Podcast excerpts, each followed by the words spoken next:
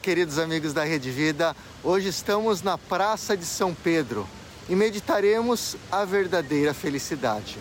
O escritor francês René de Chateaubriand observou que a verdadeira felicidade é simples e barata, mas é muito rara. Não se compra, pois o dinheiro no máximo compra o prazer. A felicidade está relacionada à nossa dimensão mais profunda espiritual.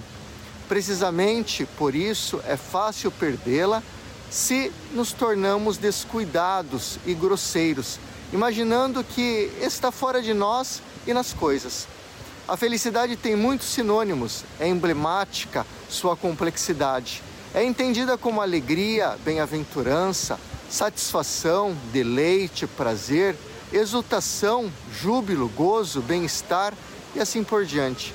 E se analisarmos essas palavras, percebemos que, além de indicarem experiências inteiramente idênticas, referem-se a sensações e sentimentos profundos ligados ao encontro com ela.